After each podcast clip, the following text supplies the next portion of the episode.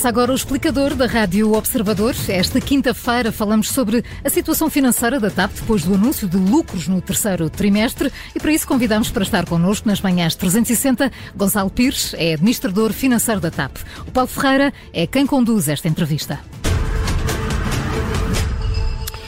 Muito bom dia, Gonçalo Pires. Bom dia, bem-vindo e obrigado por eh, aceitar o nosso pedido para olhar um pouco aqui para as contas da TAP. Então, lucros de 111 milhões no terceiro trimestre que foram conseguidos essencialmente com uma forte subida das receitas regulares, isto é, da venda de passagens. Eh, podemos eh, dizer que depois do impacto da pandemia, a atividade da empresa já está normalizada? Paulo Ferreira, a chamada caiu neste momento. Estamos a fazer aqui um compasso então, de espera. Vamos, a nossa vamos... produtora Inês Santos já Muito está rapidamente. a estabelecer a ligação outra vez e já aqui está. Falar. Gonçalo Pires, agora sim, em linha. Bom dia. Bom dia, como está? Muito bem, obrigado. Obrigado, vou, vou, vou repetir o, o, o, obrigado por ter aceitado estar connosco, olhar aqui para as contas da empresa e, e vou então uh, uh, olhar aqui para, para estes lucros de 111 milhões de euros no terceiro trimestre que foram conseguidos essencialmente, uh, confirmo isso depois, com a forte subida das receitas regulares da empresa, que são as vendas de passagens aéreas. Nós podemos dizer que depois, de facto, dois anos de pandemia, a atividade da empresa já está normalizada? Ainda este, este, ano ainda, ainda vamos voar 92% do que voámos em 2019, por isso em capacidade de facto ainda estamos a recuperar. Uh, para o ano já atingiremos uh, os níveis uh, os, os, níveis de capacidade de 2019, mas os resultados deste ano estão a ser conseguidos precisamente voando menos, com melhores margens e aviões mais cheios, o que nos permitem apresentar esta melhoria operacional que nos leva mesmo a níveis recorde de receita no terceiro trimestre e a níveis recorde de margem ehm, operacional também uh, no ano, uh, ou seja, nos primeiros nove meses do ano. E isto já com uma frota relativamente mais pequena do que aquela que existia em 2019? Sim, temos, voamos hoje menos nove aviões, uh, ou seja, em 2022, do que voávamos no final de 2019. No próximo ano, como sabe, dentro do plano de reestruturação da Comissão Europeia, temos algumas imposições, alguns compromissos. Um deles é um limite uh, ao número de aviões que podemos voar, um limite à frota. Um, este ano o número uh, máximo é de 96, mas para o ano já será de 98 e por isso poderemos recuperar um pouco mais uh, da capacidade. Mas mesmo com, mesmo com menos estamos a fazer melhor. Isto é mais eficiência, eficiência logística, aviões mais cheios quando voam. Sim. Isso, a, a, reestruturação e o plano de reestruturação é isso mesmo, ou seja, nós temos que ter a capacidade de conseguir eh, maximizar receitas, uh, ao mesmo tempo que controlamos custos. Nós temos que ser uma TAP, uma empresa uh, mais eficiente e, e mais rentável. Uh, no universo da TAP estão hoje menos, trabalham hoje menos de 2 mil pessoas. Mas também temos um controle de custos que nos obriga a rever contratos com todos os nossos parceiros, desde os pequenos aos maiores, e, como tenho vindo a anunciar já eh, diversas vezes, eh, nestes, nestes, primeiros meses de implementação do plano já negociámos ou renegociámos 800 contratos para poupanças de 130 milhões de euros. E, Permanentes e essas é poupanças por ano, é isso? Exato, ou seja, não, isto são as poupanças que conseguimos com a renegociação de, de contratos e vamos continuar, ou seja, estamos a olhar para, para, para todos os contratos na empresa precisamente para conseguir reduzir custos e fazer e ter melhores margens. Esse, esse trabalho de redução de custos eh, está de alguma forma terminado já ou ainda há ganhos eh, substanciais a conseguir, eh, nomeadamente no próximo ano e mesmo em relação ao pessoal? É, qual é o ponto de situação? Não, isto não estamos a falar de, de acordos de emergência que foram implementados, como sabem, em abril do ano passado.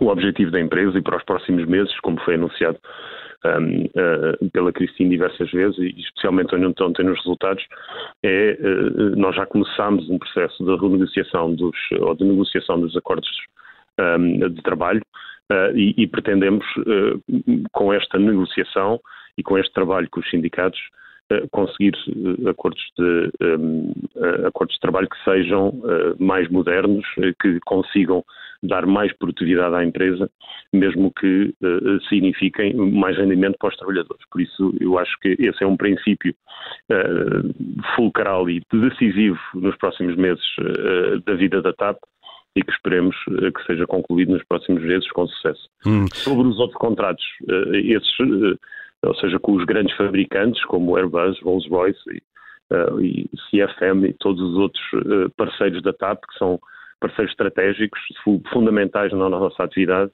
com o qual temos contratos e custos, como deve imaginar, muito altos todos os anos. Estamos a revisitar todos, todo, toda, todas essas relações precisamente para conseguir mais benefícios financeiros para a TAP. Perspectivas para o final deste ano. Houve lucro, de facto, no terceiro trimestre e substancial. Olhando para o ano todo, para os primeiros nove meses, ainda há perdas, ainda há um prejuízo acumulado de 90 milhões. Este já será um ano de lucros para a TAP? Não, não, não sabemos, ainda falta, ainda faltam três meses e são três meses decisivos. Com, onde, onde nos vamos deparar com algumas, alguns desafios operacionais Está a falar um, da questão laboral de tripulantes com licenças de parentalidade pedidas, é isso?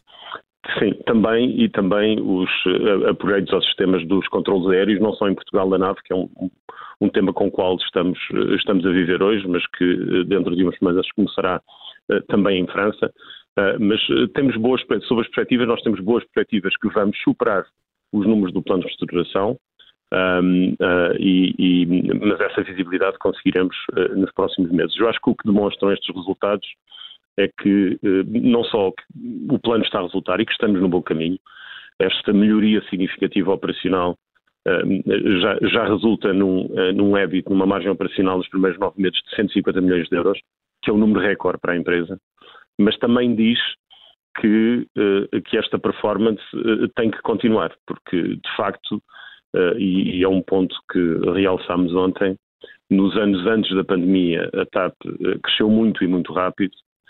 Com esse crescimento veio muito a dívida, ou seja, a TAP é hoje uma empresa mais alavancada do que os seus concorrentes e teremos sempre mais dificuldade em apresentar margens, resultados líquidos positivos, enquanto não começarmos um processo de desalavancagem. E por isso é crítico não só termos melhores margens operacionais, como estamos a conseguir como, comparando com os nossos concorrentes, para precisamente termos capacidade para uh, reduzir dívida e apresentar bons resultados no futuro. Uhum.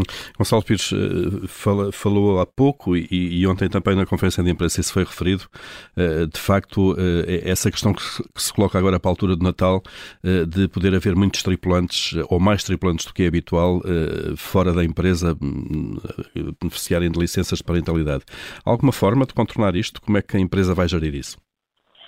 Eh, pois, é um, é um tema uh, que infelizmente é, é, é, recorrente, o tema uh, do absentismo uh, é um tema é um tema que afeta algum, algumas, algum do pessoal do voo na TAP, que nós obviamente temos tentado controlar e minimizar, e eu acho que é um tema que também tem que ser tratado nos novos CLAs, nos novos acordos coletivos de trabalho, um, uh, e, entretanto, tentaremos proteger a operação uh, o mais possível e os nossos clientes uh, para, durante todo o ano, mas especialmente para períodos críticos como, como o do Natal. Tem alguma expectativa da necessidade de deixar de realizar voos tão previstos?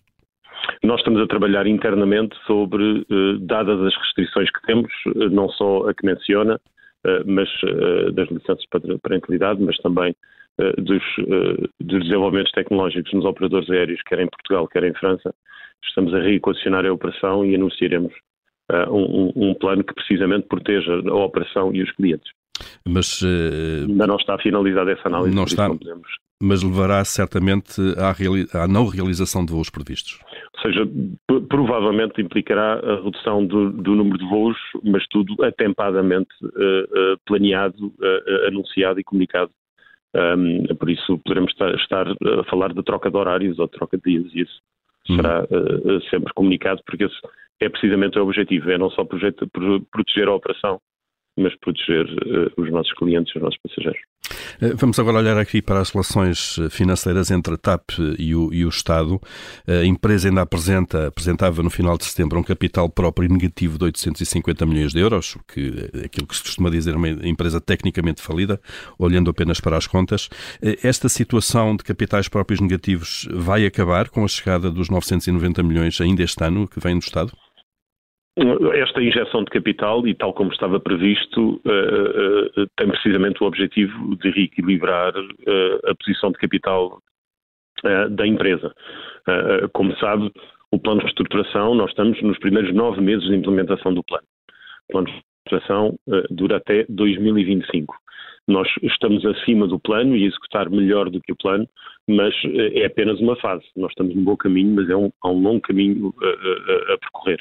A injeção de capital tem precisamente o objetivo de equilibrar não só a posição de capital, mas reforçar a liquidez da empresa para podermos precisamente implementar aquilo que o plano nos exige, que é uma TAP financeiramente sustentável a prazo.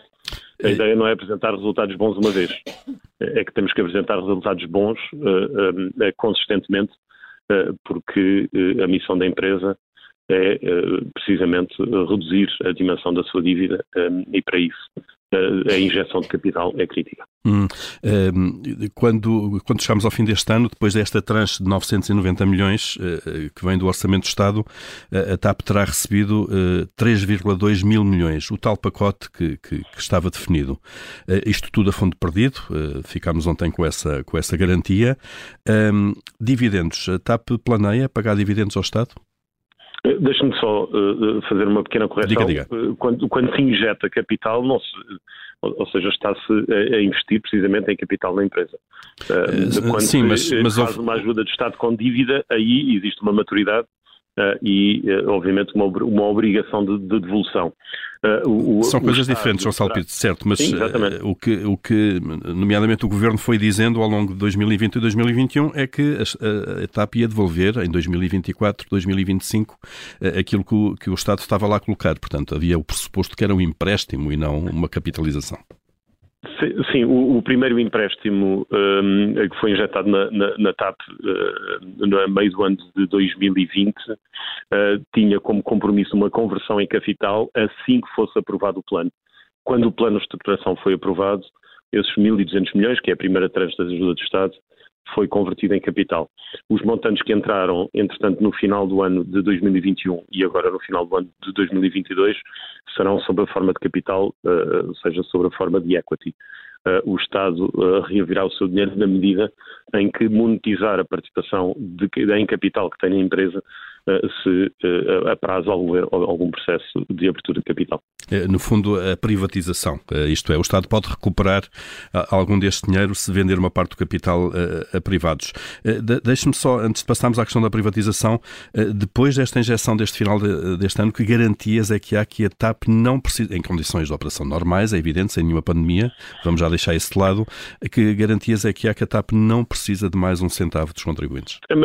Sim, a, a, a melhor garantia garantia é os resultados que estamos a apresentar. Estamos a apresentar resultados operacionais melhores do que o esperado e temos hoje uma posição de liquidez melhor que o esperado.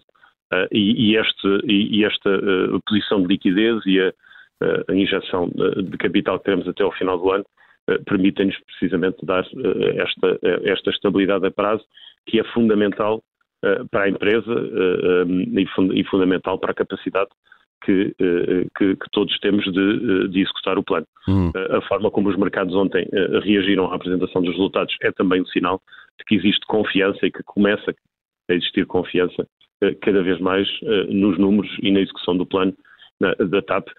E isso é, é a melhor certeza que, que, que temos que o plano continuará a ser cumprido e acima do esperado.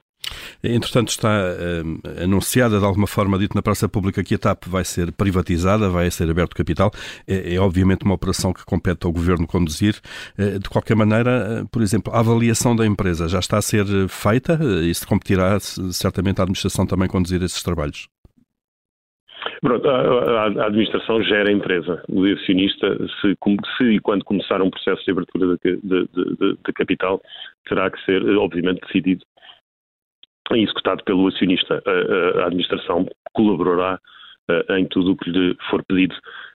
O que lhe posso dizer é que nada começou e nada foi pedido à administração da empresa. Nem há, nem há sequer na, na, perspectiva dos gestores um calendário para, para, para essa operação?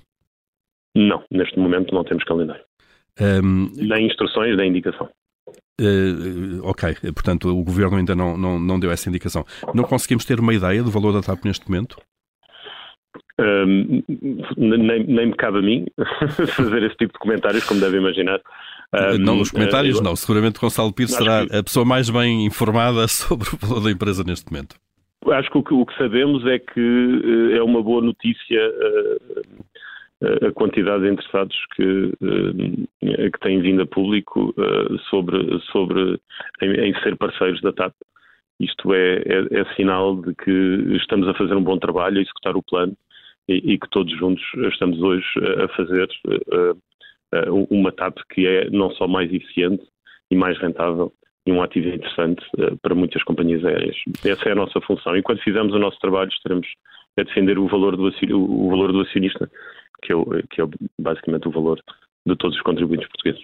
Gonçalo estamos quase a chegar ao fim. Se não for este ano, eh, então eh, será no próximo ano que a TAP tem, de uma forma sustentável e dentro de uma atividade normal, lucros, é isso? Eh, vamos trabalhar para conseguir os melhores resultados possíveis